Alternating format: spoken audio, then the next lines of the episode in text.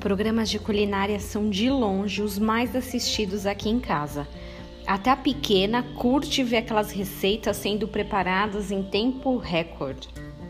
E tem uma coisa, olha as duas coisas que eu aprendi nesses programas. A primeira, você nunca vai fazer nenhuma das receitas que vê, por mais que tenha achado uma delícia e ficado com água na boca. E a segunda, a pior coisa que um participante em uma competição pode fazer é prometer uma coisa e entregar outra. Isso é decepção na certa. Às vezes, para impressionar os jogadores, os cozinheiros preparam pratos cheios de itens diferentes.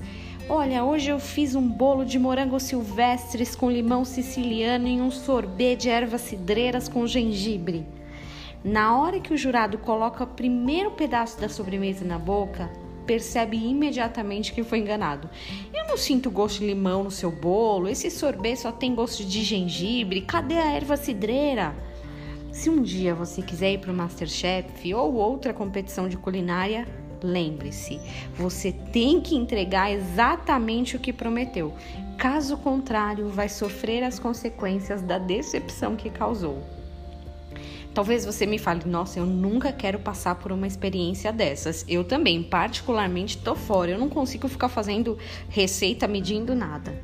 Mas independente de fazer uma receita ou um prato, ou continuar fazendo as nossas tarefas do dia a dia, uma coisa é certa: é melhor guardarmos nossas promessas. Às vezes, na alegria ou na tristeza extrema, prometemos coisas que não vamos cumprir. E também exigimos das pessoas promessas que elas não vão poder cumprir.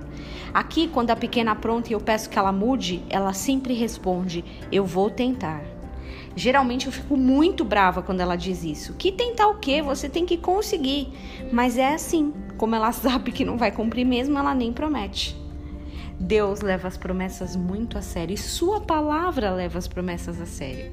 Se existem promessas suas ou compromissos seus que estão aí no ar por qualquer motivo, será que não é tempo de colocar em linha com o que você se, você se comprometeu ou com as promessas que fez?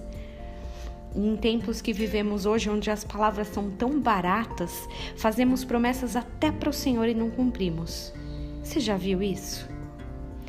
Seja, porém, a tua palavra sim, sim, não, não. O que disso passar vem do maligno. Mateus 5, 37. Que você tenha um dia abençoado de promessas cumpridas no Senhor Jesus.